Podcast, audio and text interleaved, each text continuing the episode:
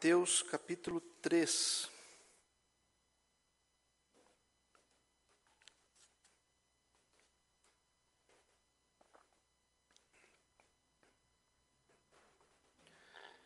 Evangelho segundo Mateus, capítulo 3, nós vamos ler do verso 1 ao 12.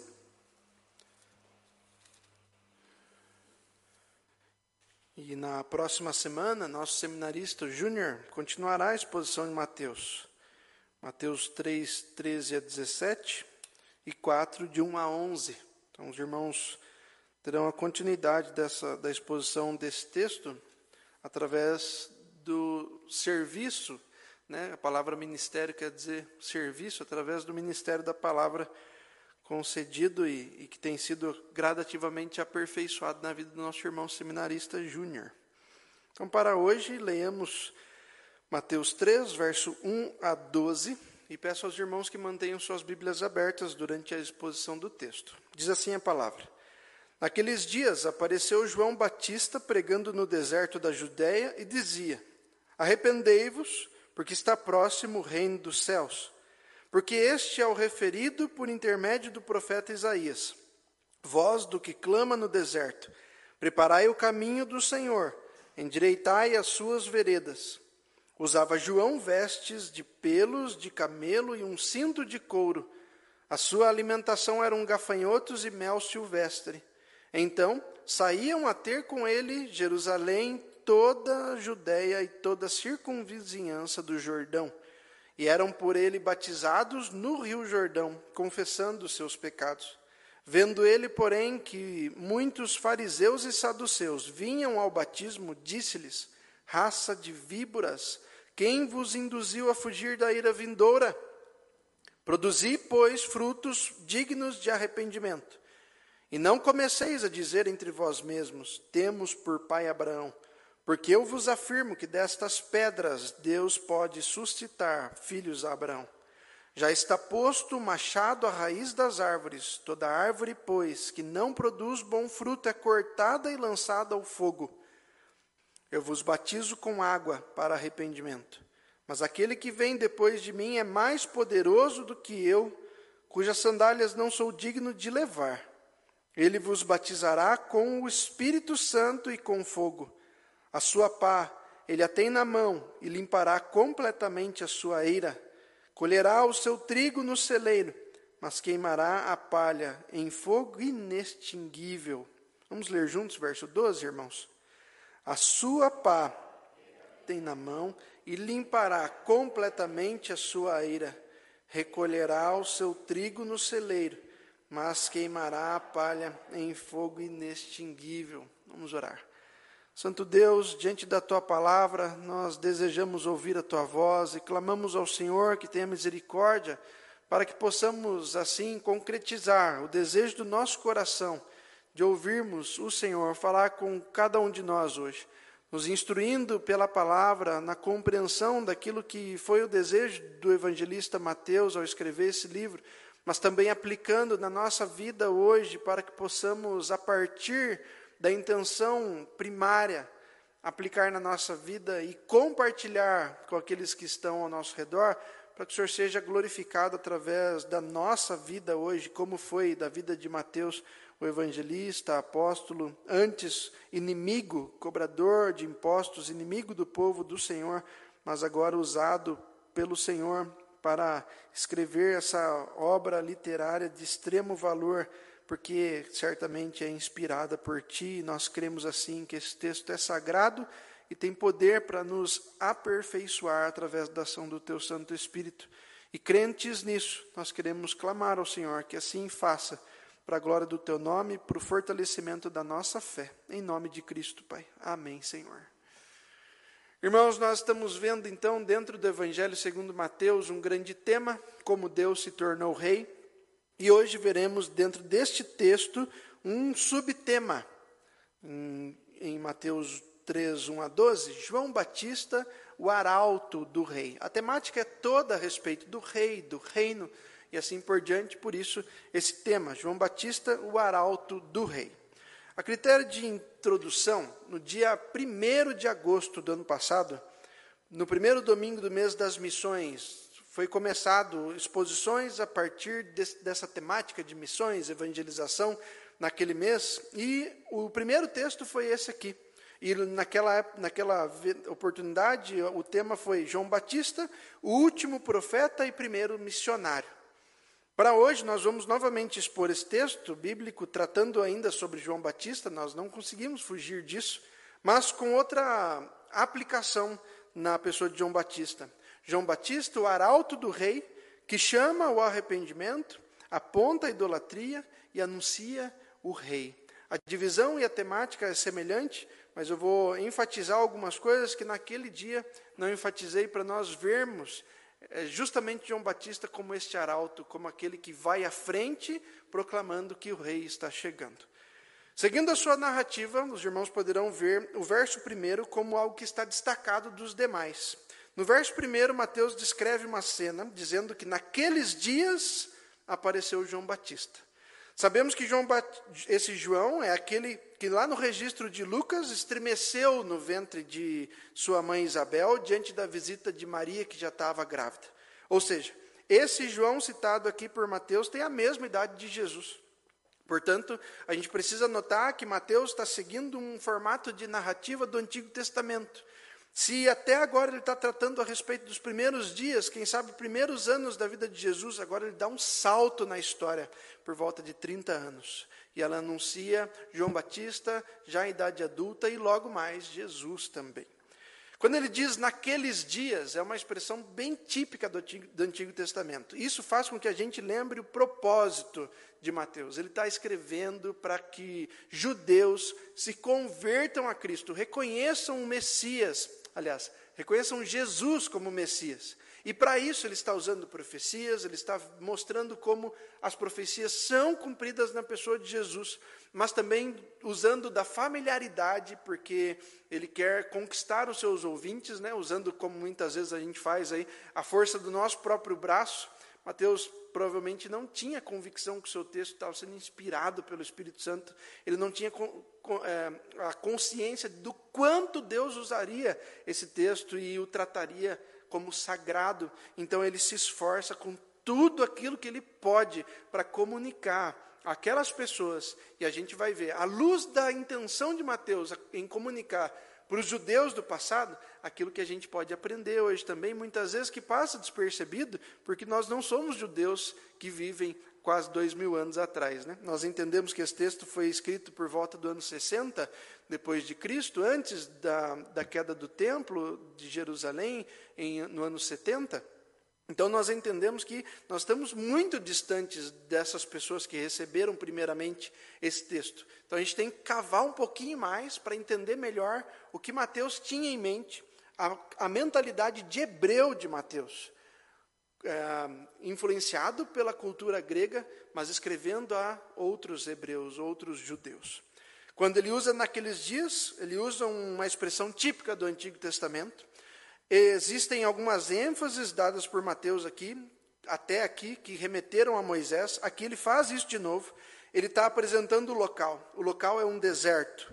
Novamente, isso faz com que a gente lembre, especialmente neste momento, do profeta Elias, mais especialmente ainda quando ele fala no verso 4 como João se vestia, exatamente igual o relato de segundo Reis, quando o rei Acasias diz como essa pessoa, como esse profeta se vestia. Então o relato de Elias faz com que Acasias entenda, é Elias, o tesbita. A mesma coisa caracteriza João Batista, mas a gente vai chegar lá logo mais.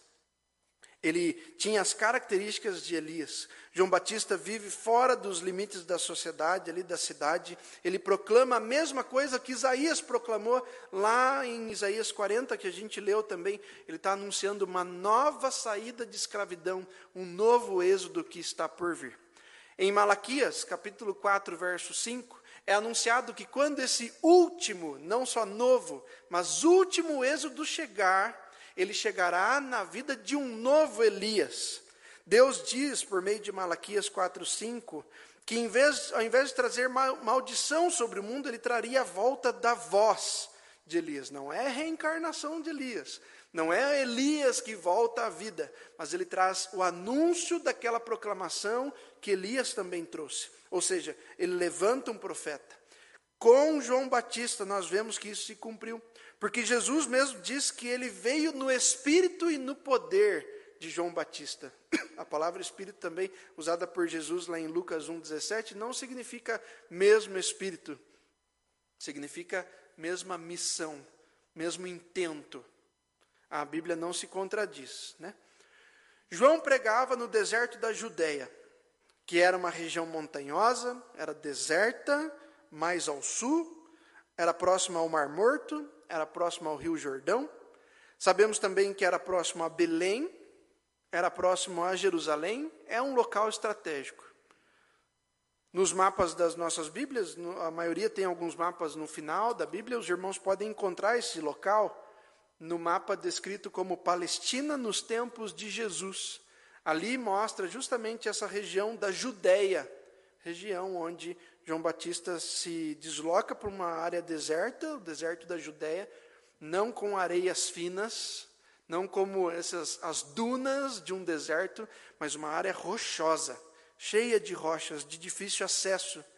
E ainda assim, apesar dessas dificuldades, as pessoas iam até ele ouvir duras verdades, mas iam por causa do batismo que João operava, por causa da verdade que proclamava iam ao deserto para ouvir a sua mensagem. Infelizmente, não temos crianças hoje no nosso meio. Há um material preparado para que elas vejam o verso 2, né, se acompanham em casa. O verso 2 é o nosso versículo chave. Vamos ler juntos? Arrependei-vos, porque está próximo o reino dos céus. Não sei se os irmãos leram ou se eu que não ouvi, vamos ler de novo. Arrependei-vos, porque está próximo o reino dos céus. Esse é o texto-chave. No material das crianças, ele está descrito ali para elas escreverem por cima de, um, de uma frase tracejada e podem escrever nas casas. Então, o, o versículo-chave desse texto é a chamada é da mensagem que João se propõe a fazer aqui, uma chamada ao arrependimento, que é justamente o nosso primeiro ponto. João Batista, o arauto do rei, chama ao arrependimento. Irmãos, os judeus, maioria dos ouvintes de João, mas também os principais leitores de Mateus, já reconheciam que Deus governa o mundo. Isso não é novidade para eles. Eles oravam, no entanto, constantemente pelo reino estabelecido sobre os demais impérios. Ele queria que Deus não só governasse amplamente, mas especificamente. Eles queriam que Deus derrubasse o império romano, eles queriam parar de sofrer. Diante disso, no verso 2, o arrependimento é a, é a palavra-chave aqui no discurso de João. Biblicamente, arrepender-se vem da palavra grega metanoia, que indica uma mudança de mentalidade. Mas que, se nós formos ver mais profundamente, na raiz da intenção da, do arrependimento, nós vamos ver que, mais do que mudar a forma de pensar, arrependimento é mudar de Senhor. A palavra implica em mudança radical, em mudança consciente, como uma resposta a uma ordem que chegou, com atitudes intencionais, fundamentadas no desejo de obedecer. E no caso aqui de João, como arauto do rei, está conclamando ao arrependimento para que as pessoas obedeçam ao rei, porque ele está mostrando, ele tá, vai dizer isso logo mais, o reino está próximo, o reino dos céus está chegando. Arrependam-se, mudem de Senhor, convictamente sirvam a Deus. Mateus descreve assim, reino dos céus, para comunicar bem aos judeus que receberam esse texto, que por muitos momentos, se não todos, evitavam falar o nome de Deus. Diferente dos demais evangelhos, que chama, que comunica nessas mensagens o reino de Deus, Mateus, que está escrevendo para judeus, diz que esse reino não é de Deus, é o reino do céu. Assim, ele deixa de ferir o coração dos judeus usando o nome de Deus, entre aspas, em vão, e comunica algo que o próprio judeu fazia, usando o termo céu, né, traduzido em português como céu, para identificar que ele está falando a respeito daquilo que compete a Deus fazer, a respeito do domínio que Deus tem sobre todo o céu. Qual lugar no planeta Terra não tem céu? todo lugar do planeta que você for, que você olhar para cima, você vai ver o quê? Céu. Ali Deus está. Ali está o domínio de Deus. Isso faz com que os leitores compreendam que o reino dos céus é o reino do Pai. E, simultaneamente, no decorrer do livro, eles vão ver claramente que é o reino também chegado na pessoa do Filho, em Jesus. Jesus é o Rei Messias. Isso fica claro quando João adverte que o reino está próximo e ensina aos seus ouvintes que este reino traz o fim. E quando ele traz o fim, ele está falando de morte. E logo mais ele vai falar também de ressurreição. Assim, tal como o anjo anuncia a José um pouquinho tempo atrás, que Jesus virá salvar o seu povo dos pecados, e isso implica em morrer, porque o salário do pecado é a morte. João Batista chama o povo ao arrependimento e exige confissão de pecados. No verso 6 aqui desse texto. No verso 3, os irmãos podem seguir aí acompanhando, vem a profecia de Isaías, realizada mais ou menos 700 anos antes de Jesus, e ela é citada aqui. Isaías 40, verso 3, tratava lá de um novo êxodo, uma nova libertação, quando Deus mais uma vez vai libertar seu povo e permitir que eles voltem para Jerusalém. E a referência aqui, no entanto, ao invés de ser uma profecia vinculada a Cristo, ao Messias, ela está vinculada à voz que anuncia a chegada do Messias, a João Batista.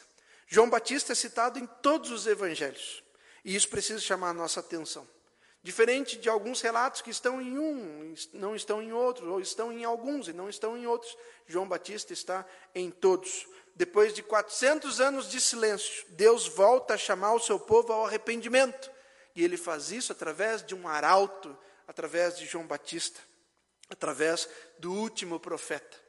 Antes de apresentar a mensagem dada ao profeta João Batista e comunicada por ele, Mateus vai vincular a sua profecia, e lá no quarto evangelho, né, o evangelho segundo João, que não é o Batista, é o discípulo amado, o mais novo, aquele que vai ficar preso na ilha de Pátimos e escrever também Apocalipse, João lá relata uma frase do próprio João Batista, quando assume para si mesmo, em João 1, 23, que ele é essa voz que clama no deserto. Em João, isso fica evidente, dizendo que o próprio João Batista declarava: Eu sou, sim, aquele que está proclamando a chegada do rei.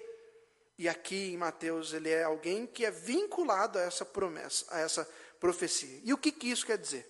Quer dizer que o reino dos céus é o mesmo reino de Jesus, porque não é um que vem da parte de Deus, mas Jesus é a própria figura, a imagem última declaração, revelação da parte de Deus que se chega à humanidade. A expressão exata do seu ser é o que o texto de Hebreus vai dizer. Versos 4 a 6 agora vai falar a respeito de algumas características de João. Quando Mateus traz alguns detalhes sobre João, como ele se vestia, ouça o que é dito aquilo que a gente leu lá sobre, sobre Elias, segundo Reis 1:8. Lá é dito: era homem vestido de pelos, com lombos cingidos de um cinto de couro. Então Acasias diz: é Elias, o tesbita. Aqui exatamente assim, verso 4: usava João vestes de pelo de camelo e um cinto de couro. A identificação é muito evidente. Né, para não fugir mesmo, os, os, hebreus ou os judeus leram isso ou ouviram alguém ler isso e falaram assim: nossa, é a mesma referência dada sobre Elias. Por quê? Porque é intencional. Mateus tem a intenção de dizer para estes que talvez não conheceram João Batista, um ou outro conheceu, talvez não todos, mas identificava João como o profeta, um profeta em alto grau, tal como foi Elias. A ideia é clara: João é um profeta como Elias, e o fato de viver no deserto identifica ele como pobre, diferente daqueles que estavam sendo levantados durante todo esse tempo de silêncio da parte de Deus, para proclamar a paz quando não há paz, como diz o profeta Jeremias, que eram pessoas pagas, assalariadas, para dizerem não verdades da parte de Deus não para compa compartilharem do seu conhecimento bíblico, do seu conhecimento sobre a história de Israel, mas para compartilhar aquilo que era agradável, especialmente aos governos. João não é assim. E ele se destaca, ele se destaca da população e dos religiosos. Ele se destaca vivendo dessa forma para se identificar como um profeta, mas também vivendo de forma pobre, no sentido de viver distante do templo, da riqueza de quem era mantido pelo serviço religioso dessa época. Por isso a mensagem de João vai se destacar: arrependei-vos, e ela é preservada por Jesus. No mesmo Mateus aqui, capítulo 4, verso 17, diz que depois do batismo, daí por diante passou Jesus a pregar e dizer: Arrependei-vos, porque está próximo o reino dos céus. João é de fato um arauto. Ele proclama a mesma mensagem que o rei vai proclamar. João anunciou que o reino estava próximo, como fizeram os profetas, mas ele também reconheceu Jesus como rei. Mais à frente, lá em, mais à frente não, no outro evangelho, em, em João 1,36, depois de pregar Gálatas, falar outro evangelho é complicado, né? Mas no quarto evangelho, no evangelho segundo João, no, capítulo, no versículo 36, ele vai apontar para Cristo e dizer: Este é o Cordeiro de Deus. Mais à frente ainda, ele vai acrescentar: o Cordeiro de Deus que tira o pecado do mundo, que tira o pecado de todos, não só do judeu, de todo aquele que crê, sendo judeu ou não. É isso que aquela palavra mundo quer dizer. João então chama o arrependimento, mas também aponta a idolatria. Segunda parte, dos versos 7 a 10, nós vamos ver João apontando a idolatria, especialmente da liderança que ia lá ouvir e até aparentemente se submeter ao batismo que ele estava praticando. No verso 7, nós vemos a mensagem do Senhor Jesus que precisa alertar aquelas pessoas que ouvem, e, Jesus, e João faz isso aqui. Ele alerta os líderes fariseus, que eram mestres da lei, alerta os saduceus, que faziam parte daqueles que compunham o sacerdócio, que estavam sempre no templo, sacrificando, mediando ali para que o povo fosse perdoado. reverendo Hernandes tem um comentário certeiro sobre isso, que eu já usei da outra vez, vou repetir aqui hoje sobre os fariseus e sobre os saduceus. Ele diz, ou comenta que os fariseus eram conservadores na teologia, mas complacentes consigo mesmo na ética. Tudo que envolvia a sua prática, entre aspas, profissional, eles estavam em destaque. Tudo aquilo que, que convinha a respeito da forma como viviam os seus atos, gestos e até mesmo palavras, até na vida com Jesus nós vemos que não era assim. Enquanto os saduceus usavam da posição de estar sempre no templo para armazenar tesouros terrenos, eles viviam tal como viviam os levitas no passado. Eles viviam de acordo com aquilo que o templo arrecadava. Mas ao invés de arrecadar e distribuir, os saduceus acumulavam. Eram amantes do poder e do dinheiro. E a estes, João vai chamar de raça de víboras. Jesus não repete só o que João fala sobre a chamada ao arrependimento, mas também classifica esses líderes religiosos, muito bons em teologia, mas péssimos na prática, da mesma forma, lá em Mateus 23, 23, Jesus os chama também de raça de víboras. Aqui aprendemos que é melhor ouvir sobre o inferno do que ir para lá. João faz isso ao dizer para os fariseus, para os saduceus, que o batismo não o salvará pelo fato de suas obras demonstrarem que não estão arrependidos dos seus pecados. Se as pessoas dizem eu sou batizado, e quando dizem eu sou batizado, elas querem dizer eu sou salvo, independente do que eu faça, da forma que eu pense, etc, etc. Tome muito cuidado. Esse tipo de argumentação era semelhante a estes aqui que foram repreendidos por João, que o próprio Paulo vai repreender também na carta aos Gálatas. O batismo é um sinal externo de um acontecimento interno. Se nós nos submetemos de forma externa a sermos batizados para proclamarmos que Jesus nos salvou, mas nós, ou as pessoas, especialmente da igreja, não veem características de Cristo em nós, alto lá, alguma coisa está errada. E não está errado o que Deus fez, está errado no que a pessoa falou. Se aquela pessoa diz, confesso Jesus como meu Senhor, ou seja, eu devo e obedeço a Ele, mas vivo como eu bem quero, ela confessou com a boca, mas o coração está distante. Essa é uma, uma proclamação também feita pelo profeta Isaías, através do profeta Isaías ao povo. Eles falam muito bem, eles cultuam muito bem, mas o coração está distante de mim. Algo semelhante a gente vê nestes aqui, fariseus e saduceus, mas em muitos também nos nossos dias, que dizem: sou batizado, e vivem como se fossem ímpios, vivem como se não fossem do povo de Deus, como se não conhecessem a palavra, como se não entendessem que irão ainda prestar contas, apesar da salvação, a Cristo como o seu Senhor. Raça de víboras. Há um comentário que diz que estes fariseus e saduceus estavam cheios de veneno, cheios da hipocrisia, cheios da religiosidade. E eu acrescento, cheios de incredulidade. Porque se vive de qualquer forma é porque não presta contas a Deus. Certamente não ora. Nós somos conduzidos a orar constantemente porque é vergonhoso falar com quem a gente ofende. Mas Deus implica que o crente tem que orar. Ele vai ofender o seu Deus, ele vai ofender o seu Senhor. Ele tem consciência disso, mas ele não pode se apartar da comunhão com Deus.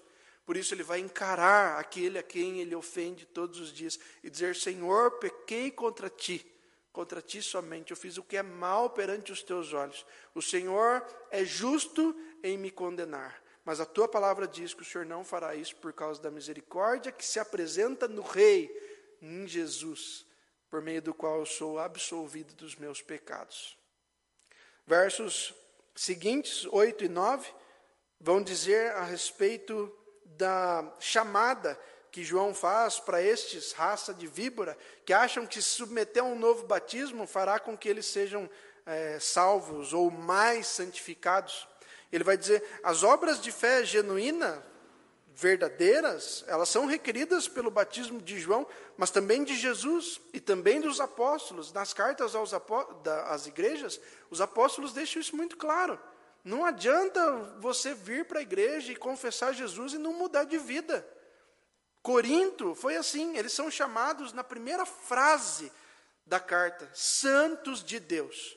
E a carta inteira eles são disciplinados. Por quê? Porque eles creem. E isso os faz ser santos de Deus, remidos, perdoados, que precisam parar de viver como antigamente viviam. Novidade de vida é o que se espera daquele que crê em Jesus. E eles não tinham consciência disso. Paulo os deu consciência.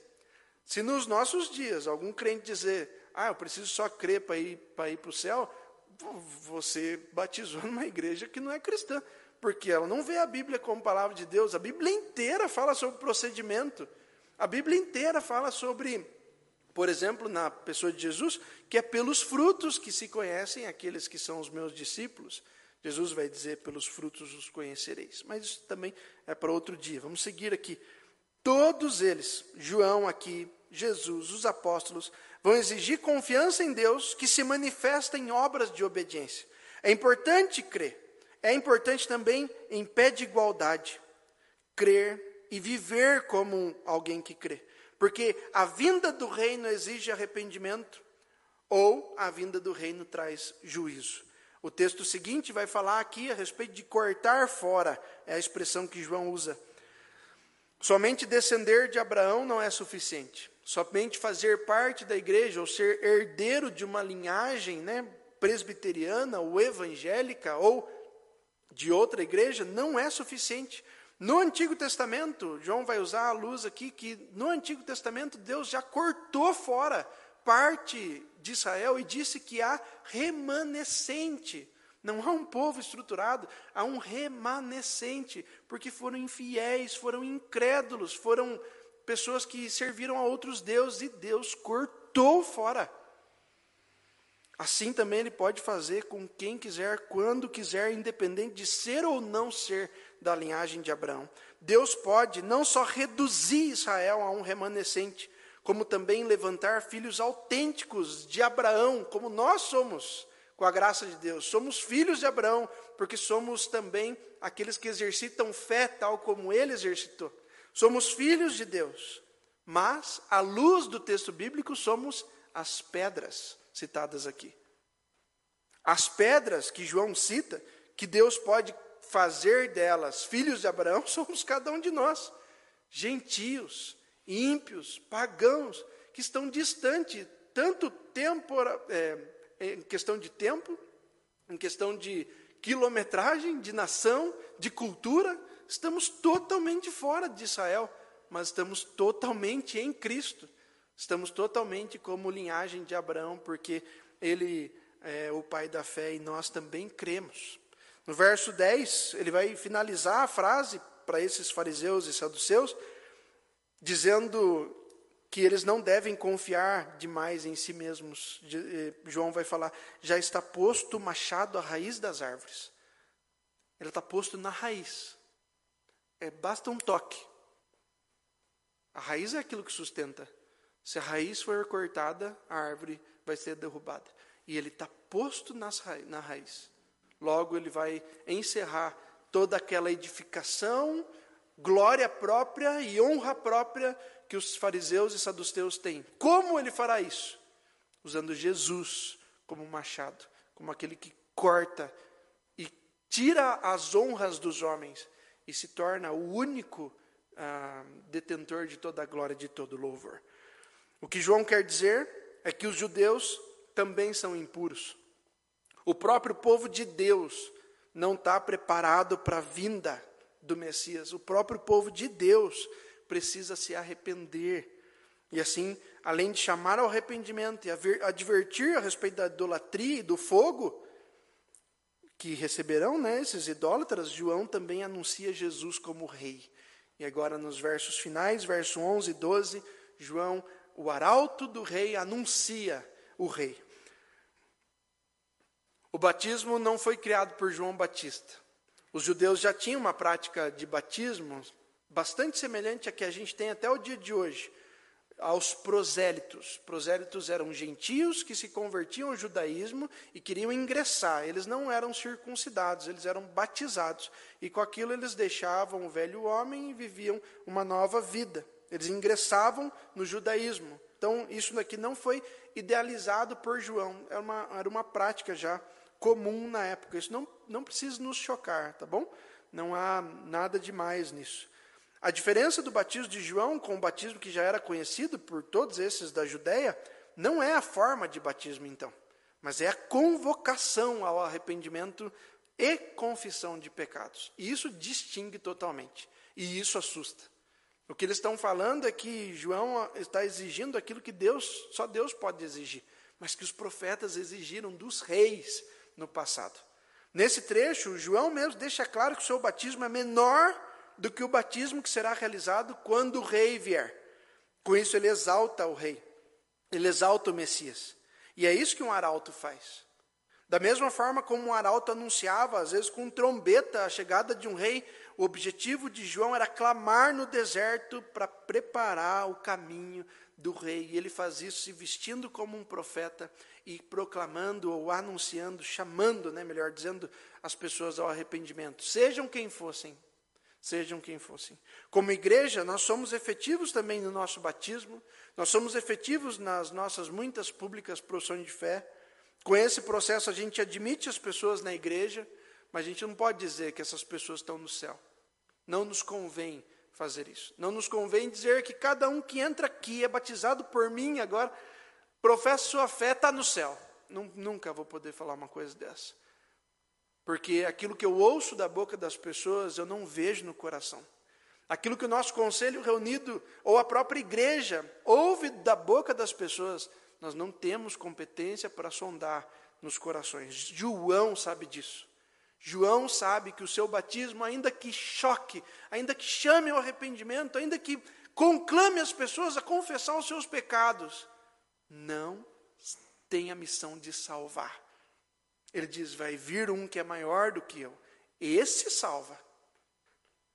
João tem uma visão nítida a respeito do seu papel.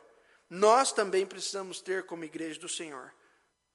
Nós precisamos superar, deixar no passado, não enterrar, mas deixar no passado todas as frustrações que nós vimos e passamos aqui como igreja, todas as desilusões, Tudo aquilo que fez com que o nosso coração enchesse de esperança e fosse frustrado por pessoas, nós precisamos deixar no passado. Líderes, membros, homens, mulheres, crianças, infantes. Nós criamos expectativas, nós achamos que o céu era aqui e Deus nos frustrou porque o céu não é aqui. Deus nos mostrou a igreja falha.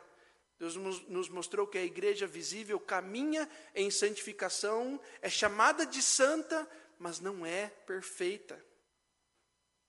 João sabe disso. Ele tem uma visão nítida sobre isso, a gente precisa também ter. Ele entende que o seu batismo é essencialmente preparatório. Deus é o Todo-Poderoso que vai batizar com espírito e com fogo. É o que está no verso 11, a parte B. Mesmo que tenhamos a tendência de vincular o fogo com o juízo, nesse caso aqui das palavras de João Batista, está vinculado ao Espírito, ao Espírito Santo, a terceira pessoa da Trindade, que purifica com fogo, da mesma forma como o ouro é purificado das suas impurezas com fogo.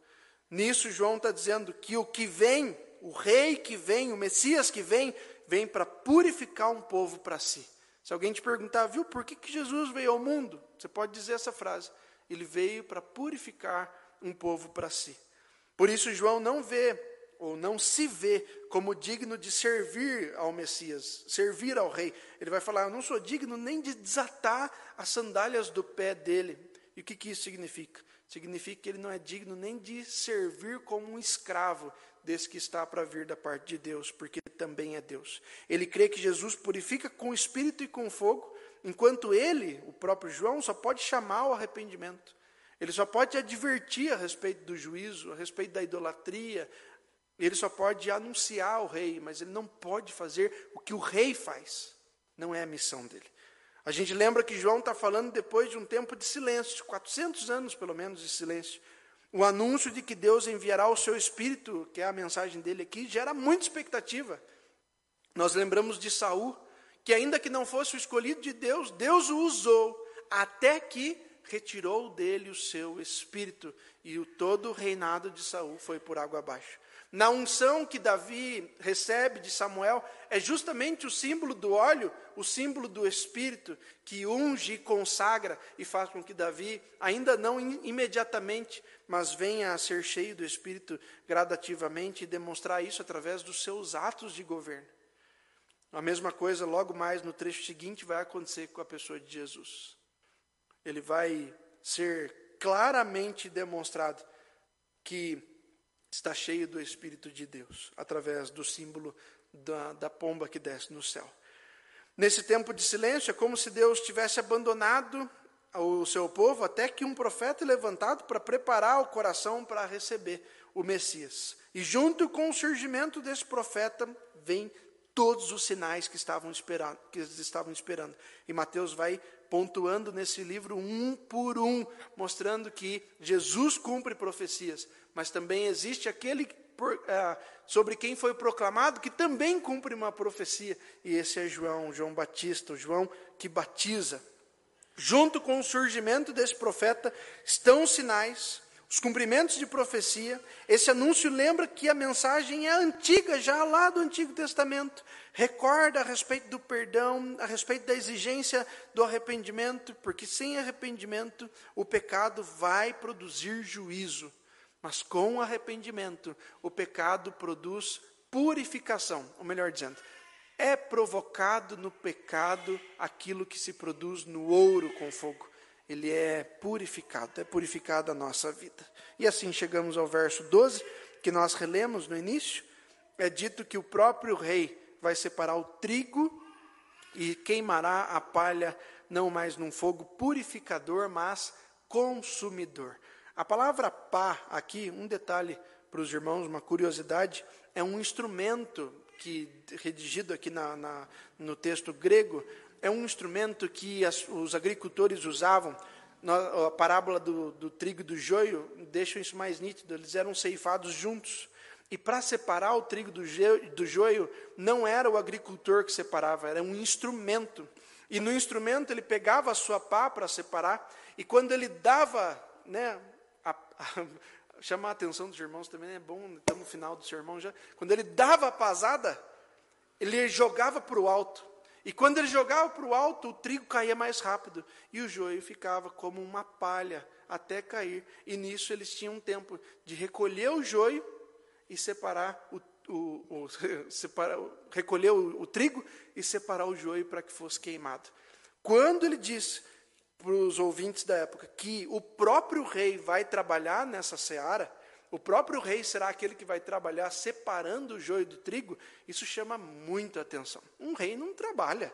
Um rei fica no seu palácio. No mais possível, ele vai à frente de guerra. Mas nesse tempo aqui, fazia muito tempo que Israel não tinha um combate. E um rei que vem para combater, ele vai se dispor ou gastar energia para separar joio do trigo, isso chama muita atenção. E quando eles entendem o propósito dessa separação, isso chama ainda mais atenção. Ele está separando não para que o trigo seja bem usado, mas para que o joio seja aniquilado, consumido, queimado, sofra juízo. Este é o motivo da chamada ao arrependimento. Arrependei-vos, pois está próximo o reino dos céus. Se não houver arrependimento, haverá juízo. A mensagem é muito dura e chega primeiramente a fariseus e saduceus. Jesus vai falar sobre isso em João 15, 6. Se alguém não permanecer em mim, será lançado fora, à semelhança do ramo, e secará. E o apanham, lançam no fogo e o queimam. Este fogo que nunca se apaga representa o juízo final. Jeremias falou sobre ele. Jeremias 7,20 diz: Eis que a minha ira e o meu furor se derramarão, arderá e não se apagará. A exigência do arrependimento responde, perdão, responsabiliza os ouvintes aqui. Ele chama: arrependei-vos. E coloca a responsabilidade do arrependimento no coração de cada um que ouve. E daí ele vai dizer: se você não se arrepender, você será condenado, você sofrerá juízo, arrependam-se. E daí, na hora que os fariseus, talvez ali constrangidos, dão um passo à frente, ele diz: Quem vos intentou a pensar que se batizando vocês serão livres da ira vindoura? É chocante a mensagem de João Batista para esses líderes judeus, porque somente posicionamento não implica em fé verdadeira, como também fé verdadeira sempre implica em constantes posicionamentos, constantes reparos, constante melhoria, constante uh, semelhança com Jesus. Vamos concluir? Hoje nós aprendemos sobre João Batista, o arauto do rei, que chama ao arrependimento, que aponta a idolatria e anuncia o rei. E de modo prático, para nós, entendemos há muito o que dizer, mas entendemos algumas coisas que Mateus tinha intenção de dizer aos judeus que leram primeiramente. O que nós podemos aprender com isso tudo? Nós aprendemos que João, com a sua consagração a Deus e espera confiante pelo Messias, ensina que se houver silêncio da parte de Deus, que não seja por causa do seu povo. Nós vivemos num tempo de espera do Messias, não espera da segunda vinda.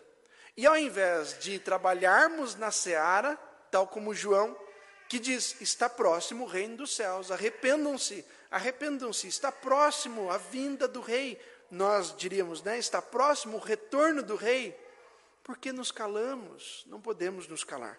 Precisamos viver a semelhança de João.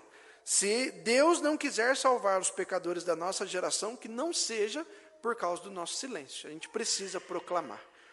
E uma segunda coisa que eu creio que nós aprendemos, especialmente com João, o arauto do rei é a sua humildade. A humildade de João é uma virtude que todos nós, membros da igreja, membros da igreja precisamos ter. Ela é admirada e ela precisa ser imitada. Ele tem a humildade que a gente precisa dizer que também é a nossa. Uma humildade de espírito que Jesus diz que é uma característica daquele que é bem-aventurado. Na nossa boca deve estar a mesma confissão que esteve na boca de João. Importa que ele cresça e que eu diminua.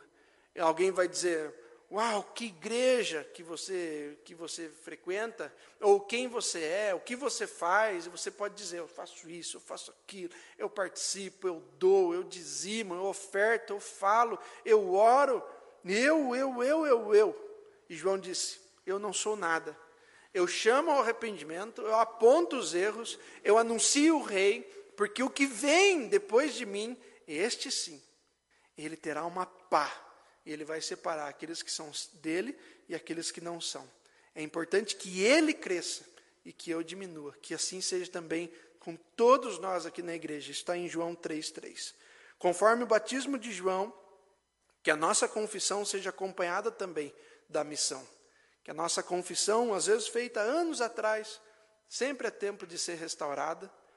Às vezes feita anos atrás, que não acompanhou um procedimento, não acompanhou uma missão, que seja o tempo hoje de reaver isso, de ter na sua atitude algo que remete à confissão que você fez de que Jesus é seu Senhor e suficiente Salvador. E por fim, que sejamos trabalhadores na seara de Deus. João era apenas um e ele produziu muitos frutos. Nós somos muitos. Quantos frutos será que nós podemos, unidos, produzir com a nossa força, com nosso empenho, missão e humildade no serviço a Deus? Eu creio que muitos também. Podemos produzir a cem por um. Como João, nós precisamos anunciar o rei sem olhar para trás. Lá em Lucas 9,62 é dito: Ninguém tendo posto a mão no arado, olha para trás. É apto para o reino de Deus. Que nós sigamos sempre em frente.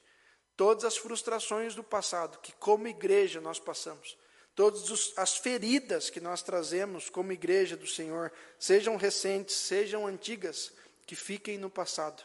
Há tempo de construir, de edificar coisas novas e que o Senhor nos ajude a começar em nós. Cada indivíduo começa na própria vida e a sua edificação vai fortalecer todo o edifício. É assim que nós cremos como igreja do Senhor. Vamos orar? Pai nosso, obrigado, Senhor, pelo texto de hoje, pela vida de João Batista, o arauto do rei. Obrigado por aquilo que o Senhor causou na vida dele e por aquilo que no texto seguinte nós veremos que Jesus causará. Obrigado, Senhor, porque podemos experimentar algo semelhante também em nossa vida. Olhar para Cristo e vê-lo como Rei dos Reis, Senhor dos Senhores, mas também nosso Rei particular, o Rei da igreja, aquele que governa a igreja, mas também que representa a igreja nas batalhas. Nós cremos que o Senhor está à frente das nossas lutas. Senhor, nós cremos que o Senhor tem lutado as nossas lutas e que venhamos a trabalhar para Ti, crentes nisso, Pai. Que o Senhor nunca nos desampara, porque o Senhor é o bom pastor, o pastor que dá a vida pelas ovelhas. As ovelhas do Senhor somos nós. Temos sido bem cuidados por Ti e por isso te louvamos, te agradecemos e queremos fazer mais. Queremos, além da confiança, além da gratidão, trabalhar para o Senhor. Ajuda-nos nisso, Pai. É o que nós te pedimos em nome de Jesus. Amém, Senhor.